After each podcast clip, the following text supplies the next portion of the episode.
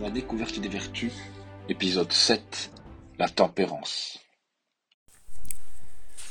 Nous sommes dans un monde particulièrement attrayant, peut-être euh, tout particulièrement aujourd'hui. Alors bien sûr, nous avons des besoins primaires, mais même dans les besoins primaires, il est si bon de manger qu'on peut facilement se laisser emporter dans l'excès. Pareil pour le lit, parfois un lit bien douillet, on a du mal à en sortir. Il y a, ça c'est pour les besoins primaires, mais il y a aussi euh, le, plaisir sexuel qui est assez intense, qui est bien sûr nécessaire pour la génération, et c'est même la merveille de la procréation, la procréation qui est peut-être la plus belle chose qu'un homme et une femme puissent faire ensemble, puisque c'est tout simplement procréer, c'est créer avec Dieu, c'est quand même quelque chose d'exceptionnel. Néanmoins, le plaisir est si intense qu'il se transforme parfois en finalité, là où normalement il ne devrait rester qu'un moyen. Et donc, si, on en fait, du moyen une finalité, ben cela nuit à l'amour et à la procréation elle-même. Nous sommes aussi dans un monde où que d'amusement nous pouvons trouver. Il y a toujours moyen de se divertir, il y a toujours moyen de refuser l'ennui, de fuir même les questions existentielles. On peut aujourd'hui vivre 80 ans sans avoir, sans avoir jamais eu l'occasion de se poser des questions existentielles, ou au moins sans avoir jamais provoqué cette occasion-là. Nous remarquons aussi que nous recherchons toujours plus de confort, toujours pour rendre la vie plus agréable, et en oubliant peut-être de se poser une seule question, est-ce que cela sera bon pour mon âme ou pas? Et puis enfin, l'écran aussi, l'écran qui est peut-être un problème très, très moderne, très actuel, il y a dans, son utilisation même une certaine satisfaction. Cela joue sur un système de récompense, le cerveau secrète de la dopamine, ce qu'on appelle l'hormone du plaisir. Et donc c'est tellement facile et agréable de s'y laisser aller que bien souvent on perd un temps fou sur l'écran. D'où l'importance de la vertu de tempérance. La vertu de tempérance, c'est une vertu qui nous porte à user avec modération des plaisirs d'essence, que ce soit les plaisirs du goût ou du toucher, ou aussi le plaisir, comme on l'a dit, sécrété par l'écran. Cette tempérance est toujours importante, c'est elle qui va nous aider à mettre un frein à ce qui nous attire. Ce qui nous attire est bon ou mauvais. Si c'est mauvais, ben, il faut mettre un frein pour ne pas s'y laisser aller. D'où la vertu de tempérance. Encore une fois, je rappelle que, puisque c'est une vertu, cela demande un effort. Virtus virtutis, la force, le courage. On remarque qu'à cause du péché originel, il faut toujours faire un effort pour faire le bien, alors qu'il suffit de se laisser aller au mal. La tempérance, c'est ce qui va nous aider à ne pas perdre de vue la finalité, c'est-à-dire à faire en sorte que les moyens que nous utilisons pour, parvenir à une fin restent des moyens et ne deviennent pas un but. Souvenons-nous de ce que disait saint Ignace de Loyola dans ses principes et fondements. L'homme a été créé pour louer, révérer et servir Dieu et par là sauver son âme. Il faut bien souvent y revenir, puisque quand on l'oublie, ben on risque de s'égarer. Nous vivons pour le ciel, premièrement. La vie ici-bas n'est qu'un passage. Tout ce qui ne nous fait pas avancer vers le ciel, finalement, on peut concevoir cela comme une perte de temps. La tempérance va du coup nous enseigner la modération. Toute délectation, tout plaisir n'est pas mauvais en soi. Il c'est même bon puisque ça a été voulu par Dieu tout ce que euh, tout ce dont nous pouvons profiter sur cette terre est voulu par Dieu, donc il est bon à la base. Néanmoins, Dieu a voulu que le plaisir ou la délectation soit un moyen pour arriver à notre fin établi par Dieu. Tout plaisir humain devient une joie s'il porte le sceau de la raison, c'est-à-dire s'il est conforme à l'intelligence, à la volonté, s'il est conforme à la moralité, s'il est conforme au bien au vrai, au beau. Ce qui est mal, c'est d'user de ce moyen pour une mauvaise fin, ou de faire en sorte que ce moyen devienne une finalité, d'agir pour le plaisir seul. Ça, ce n'est pas bon. Par exemple, manger est un plaisir, et tant mieux. Et peut-être que si manger n'était pas un plaisir, ben on se laisserait mourir. Mais il faut, il faut toujours bien concevoir que nous mangeons pour vivre. Il serait désordonné de vivre pour manger, ou de manger premièrement pour le plaisir et non premièrement pour se sustenter. Deuxième exemple, le plaisir sexuel encourage la vie et tant mieux. Plus il y a de monde sur cette terre, il y a de chances qu'il y ait de monde au ciel. Il serait gravement désordonné de jouir égoïstement de ce plaisir, d'en faire une finalité, car cela nuirait à l'amour et à la procréation, qui sont les plus belles choses que Dieu ait données à l'homme. Troisième exemple, l'écran est utile à beaucoup de choses. C'est un excellent moyen pour gagner du temps, notamment dans l'administration ou autre, et garder contact avec ses proches qui sont parfois éloignés. Mais s'il nous fait en réalité perdre du temps, ou nuire à la charité en développant une communication à outrance, ben on le voit, c'est désordonné. D'où l'importance de la tempérance qui va nous aider à user modérément de tout cela. La tempérance implique premièrement l'abstinence et la sobriété. Notre vie doit être réglée, c'est-à-dire, nous l'avons déjà dit, sous le contrôle de la raison. Nous avons une intelligence, nous avons une volonté, celles-ci doivent être tournées vers le bien.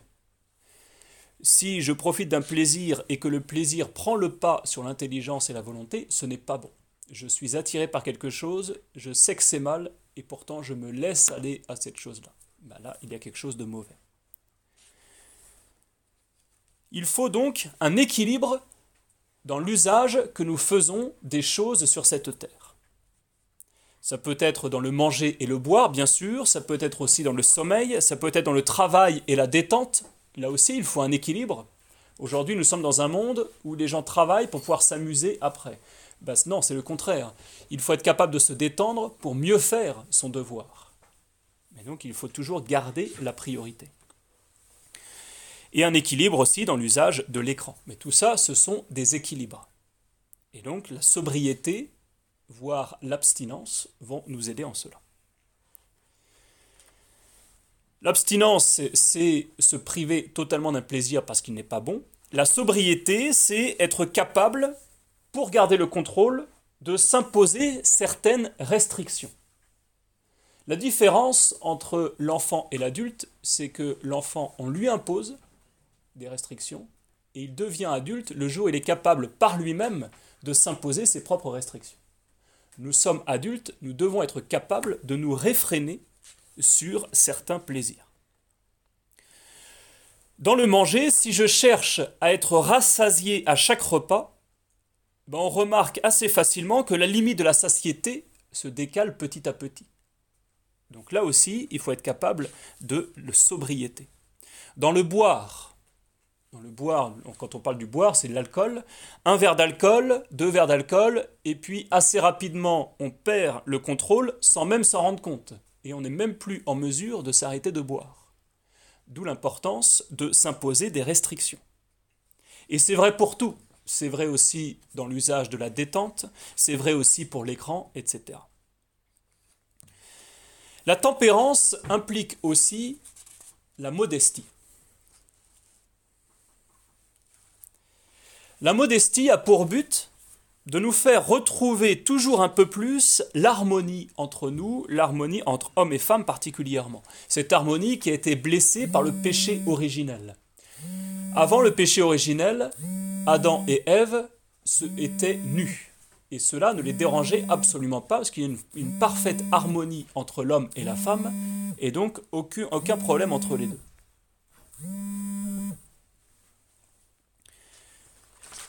La première chose lorsqu'ils ont commis le péché originel, c'est le, fait qu'ils se sont rendus compte qu'ils étaient nus.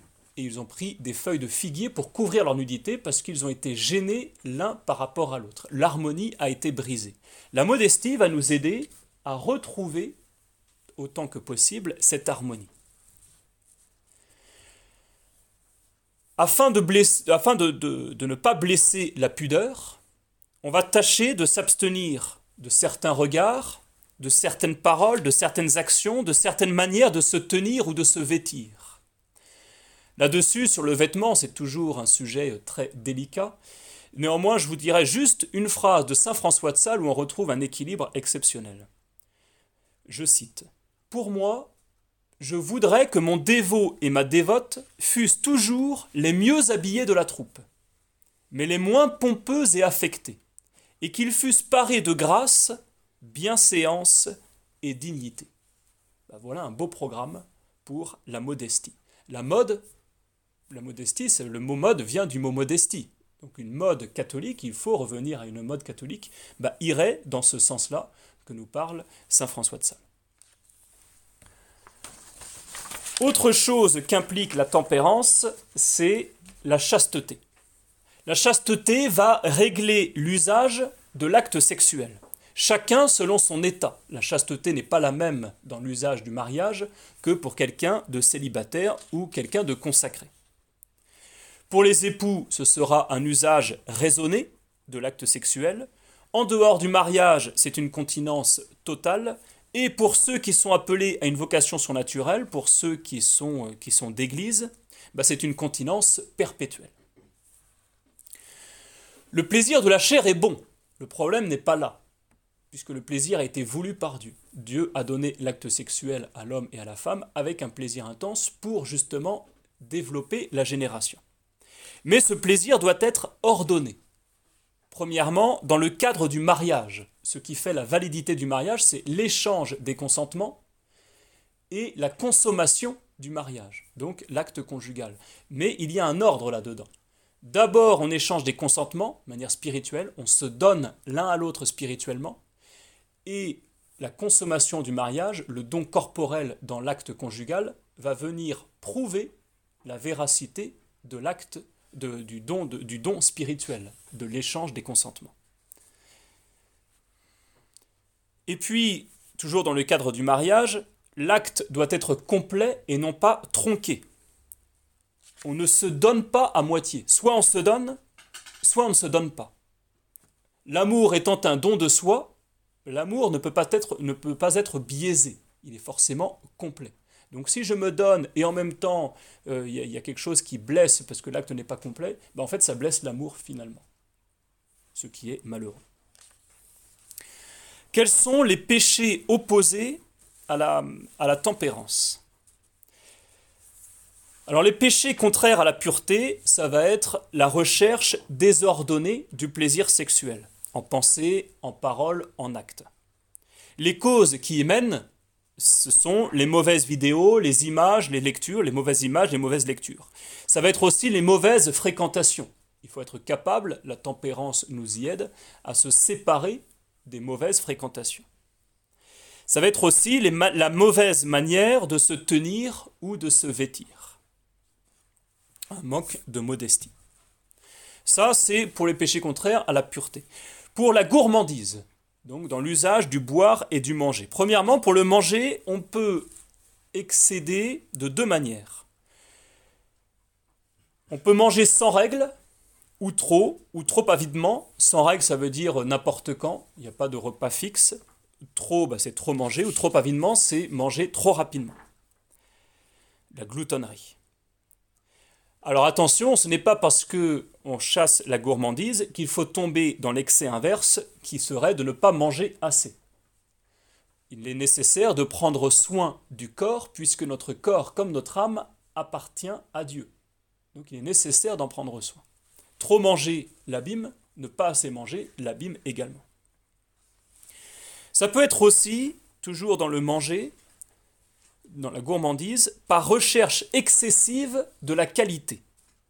On apprend aux enfants qu'il faut tout manger, qu'il faut manger de tout, mais c'est vrai aussi dans notre propre vie. Donc le fait d'être trop exigeant, par exemple aussi, sur la qualité des aliments.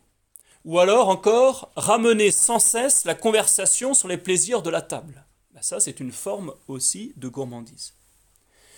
Ensuite, pour le boire. Pour le boire, il y a deux choses, l'ivresse et l'ivrognerie.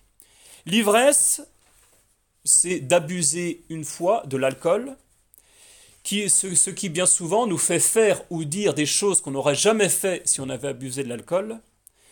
Et donc, bah, bien souvent, ça mène à d'autres péchés. L'ivrognerie, c'est plutôt l'habitude dans la consommation de l'alcool, et une habitude déraisonnée. Ça peut être l'alcool mondain, régulièrement, de boire un petit verre, mais euh, peut-être un peu trop régulièrement, et de ne pas réussir à s'en passer. Souvent, on dit qu'il ne faut pas boire seul, et que le, de boire seul, c'est un peu le début de l'ivrognerie. Ou alors, après, on pousse encore plus loin, c'est celui qui n'est pas capable de s'endormir s'il n'a pas une certaine dose d'alcool dans le sang. Mais là, le problème est déjà dépassé. Et enfin, on pourrait rajouter, ça on ne le trouve pas dans les manuels de morale traditionnels, mais on le rajouterait aujourd'hui, un, un, autre euh, péché contre la tempérance, ça va être l'oisiveté sur l'écran. Quelque chose de très moderne. Donc c'est-à-dire une utilisation abusive de ce qui ne devrait être qu'un moyen. C'est sûr que quand le téléphone était accroché à un fil et qu'il ne faisait que sonner, et quand on, enlevait le combiné, ben en fait ça ne faisait que décrocher, on ne pouvait faire que parler, ça limitait inévitablement les excès. Néanmoins aujourd'hui, c'est un véritable ordinateur que nous avons dans la poche.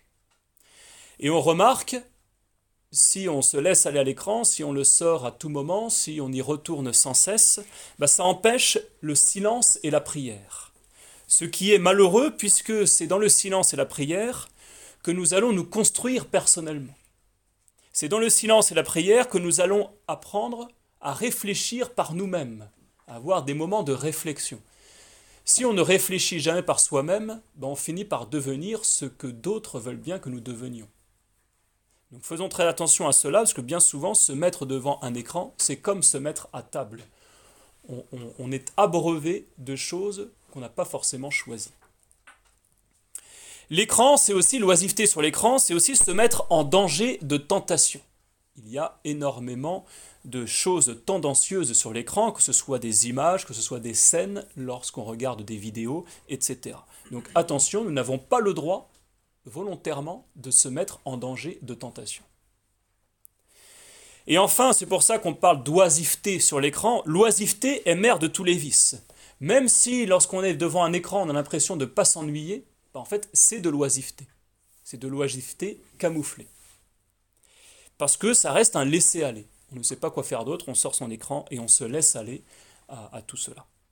Et finalement, donc, on le voit, cela affaiblit la volonté. On fait quelque chose de très facile, on se laisse aller à cette chose facile, au lieu de faire autre chose, que ça peut être son devoir d'État, mais ça peut être aussi la prière, ça peut être tout simplement la réflexion, ça peut être accepter le silence, finalement, vivre. L'écran ne doit pas nous empêcher d'être nous-mêmes, ne doit pas nous empêcher de vivre. Alors le Saint-Esprit va nous aider dans cette vertu de tempérance, à être tempérant sur toutes ces choses-là, par le don de crainte.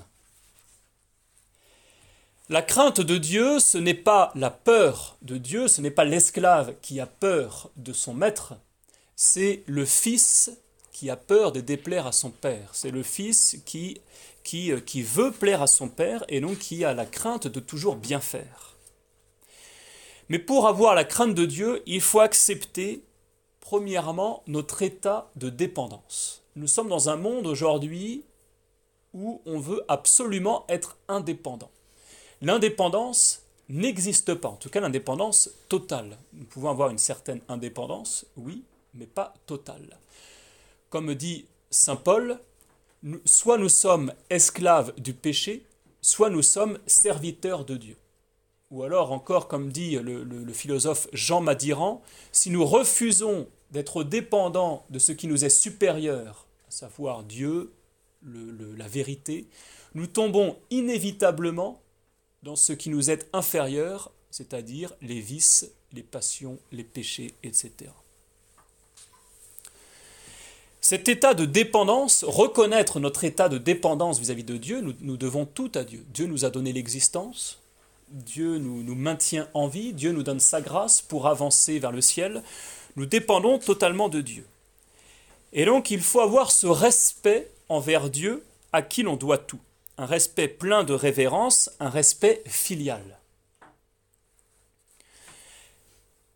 Alors il y a différentes espèces de craintes. Enfin, il y a quatre différentes craintes. Il y a ce qu'on appellerait premièrement la crainte mondaine. Ça, c'est ce qui découle du respect humain.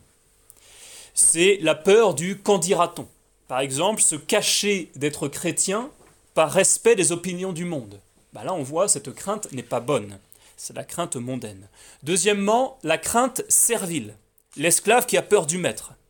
Alors cette, crainte peut être bonne car elle peut nous empêcher de faire du mal. Un enfant qui craint son père et qui craint la punition, ou nous-mêmes peut-être qui craignons l'enfer, bah, ça va nous permettre d'aller nous confesser, ça va nous permettre de ne, de ne pas faire le mal, de ne pas tomber dans le péché mortel. C'est une crainte qui est bonne, mais qui n'est pas parfaite. On parle de crainte imparfaite. Imparfaite ne veut pas dire mauvaise. La troisième crainte, c'est la crainte initiale. La crainte initiale, c'est nous fuyons le mal et par peur de la, peine et à cause de l'offense faite à Dieu. C'est-à-dire qu'il y a déjà là un commencement de la sagesse, puisqu'il y a déjà l'amour de Dieu qui s'y mêle. On, veut aller au ciel, on a encore un peu peur de l'enfer, mais l'amour de Dieu commence à grandir. Et c'est cette crainte, cette crainte qui est bonne, qui va nous mener à la quatrième crainte, qui est la crainte, on pourrait dire la crainte parfaite, qui est la crainte filiale. C'est-à-dire qu'on se rapproche sensiblement de Dieu notre amour de Dieu grandit, et plus notre amour de Dieu grandit, plus nous avons la crainte de déplaire à Dieu. Et donc cette crainte filiale va éliminer la peur pour ne garder plus que l'amour de Dieu. Alors ce don du Saint-Esprit, ce don de crainte de Dieu, qui est, comme dit le, les livres de la sagesse, le commencement de la sagesse, c'est le Saint-Esprit qui nous aide à être attirés par Dieu, qui nous aide à craindre d'être séparés de Dieu par le péché. Et donc, puisque nous craignons de commettre un mal, inévitablement, nous allons chercher à grandir dans le bien, à nous éloigner toujours plus de ce qui est mal. Et c'est là où on voit que ce don de crainte va nous aider à nous séparer de tout ce qui pourrait nous détourner de Dieu. D'où le rapprochement avec la vertu de tempérance. Donc le Saint-Esprit vient nous aider à user des moyens, comme sont les plaisirs, uniquement pour notre finalité, qui est le ciel. Le don de crainte de Dieu nous aide à garder les yeux rivés vers le ciel.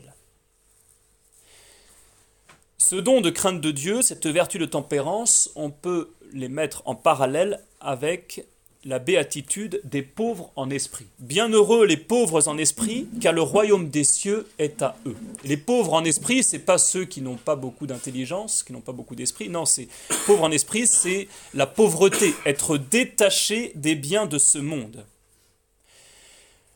Avoir cette béatitude en tête nous aide à ne les user que pour le bien. Peu importe que nous en ayons, peu ou beaucoup d'ailleurs vous prenez un Saint-Louis, roi de France, qui était le roi du pays le plus riche à l'époque, il a su être détaché des biens, il aurait très bien pu rester dans son palais, profiter de tout cela, et pourtant il a su partir euh, en pèlerinage sur le tombeau du Christ, même plusieurs fois, au point que même il est mort comme un pauvre, comme un malade de la lèpre sous une tente. Donc il était détaché des biens de ce monde alors que c'était la personne la plus riche au monde nous avons un bel exemple de pauvreté, un pauvre en esprit. Je vous disais tout à l'heure les principes et fondements de Saint Ignace de Loyola. L'homme est créé pour louer, révérer et servir Dieu et par là sauver son âme. Saint Ignace continue, et les autres choses sur la face de la terre sont créées pour l'homme et pour l'aider dans la poursuite de la fin pour laquelle il est créé. Tous ces moyens dont nous parlons, que ce soit les moyens primaires, le manger, le boire, le dormir, que ce soit le, plaisir sexuel, que ce soit l'écran, etc. Tous ces moyens, nous devons en user dans la mesure où ils nous aident à avancer vers le ciel. Et il faut tâcher de s'en détacher dans la mesure où elles sont pour nous un obstacle à cette fin. Ça, c'est la vertu de tempérance qui nous aide à, garder et à favoriser ce qui est bon et à rejeter autant que possible, bien sûr, ce qui ne serait pas bon. Alors quelques conseils pratiques suite à tout cela. Il est très important d'avoir une règle de vie. On parle des, quand on parle des bénédictins, par exemple, on parle de moines réguliers, c'est-à-dire qu'ils suivent une règle. Mais ce n'est pas parce que nous ne sommes pas moines que nous ne devons pas avoir de règles. Nous devons avoir une vie réglée. Et plus on avance dans la vie, plus notre vie doit être réglée. D'où l'importance de s'imposer ses propres contraintes il faut partir de là où nous en sommes et redresser ce qui n'est pas ordonné. Se séparer du superflu petit à petit. Replacer les choses dans l'ordre, remettre les priorités à la bonne place. Et grâce à Dieu, parce que tout ça c'est grâce à Dieu, avec l'aide de, la, grâce, et du coup l'importance dans notre règle de vie de poser des jalons spirituels toujours plus fréquents. Ces jalons, ça va être la prière tous les jours, ça va être les sacrements réguliers, notamment ce que nous demande l'Église, donc la messe tous les dimanches, et puis la confession régulière, au moins une fois par mois par exemple. Ça va être aussi euh, les enseignements, être capable peut-être une fois par semaine d'écouter un enseignement, que ce soit en direct ou que ce soit un, enregistrement. Ça va être aussi euh, peut-être une fois par an de faire une retraite spirituelle de quelques jours, mais vous voyez, tout ça, ce sont des jalons qui vont nous permettre de marcher droit vers le ciel. Et donc ces jalons, il faut tâcher de les multiplier pour tracer un chemin toujours plus parfait. Dans ce but, il est bon d'avoir toujours une résolution à mettre en place. Toujours euh, se dire, je veux me détacher de quelque chose ou je veux avancer vers quelque chose. Dans le sens du détachement, par exemple, une résolution toute bête, ne pas manger entre les repas ou ne pas utiliser d'écran avant ou après telle heure. Mais tout ça, ce sont les petites règles qu'on va rajouter petit à petit. On ne peut pas prendre la règle de Saint Benoît et l'appliquer dans notre vie.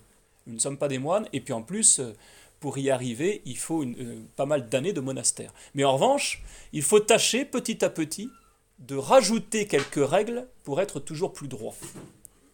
Et ça, c'est à nous d'avoir toujours en tête une petite règle à essayer de mettre en place dans notre vie.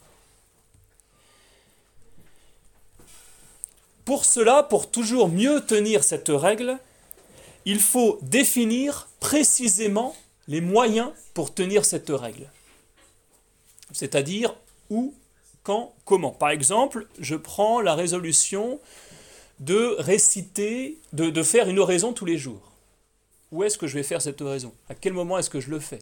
Euh, De quelle manière Etc. Bien sûr, ces moyens peuvent évoluer, non seulement en fonction du rythme de chaque jour, lorsque je travaille, les moyens seront différents que le samedi, le dimanche et les périodes de vacances. Et donc tout ça, je vais faire rentrer ça dans ma règle de vie. Et donc on le voit, grâce à cette vertu de tempérance, il faut avancer dans la vie spirituelle, de résolution à résolution, motivé par le don de crainte de Dieu, en mettant en pratique la pauvreté, par le détachement des plaisirs désordonnés ou inutiles. C'est pourquoi libérons-nous pour toujours mieux aimer et servir Dieu.